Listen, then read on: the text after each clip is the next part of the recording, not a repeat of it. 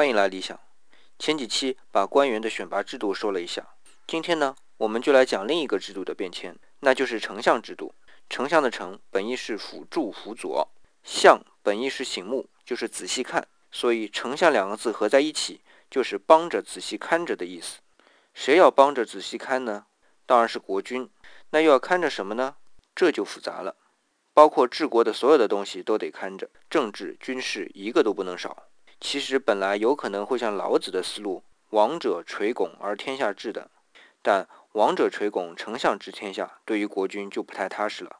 这种担心不是没道理的。比如日本的天皇就完全成了摆设，所以帝国成立之后，皇权就开始按捺不住了。因为国家帝国制了，所以治国的权力就变得极大，可以控制帝国的每一个角落。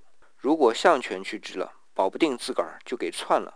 这就是黄对于象的同理心使然。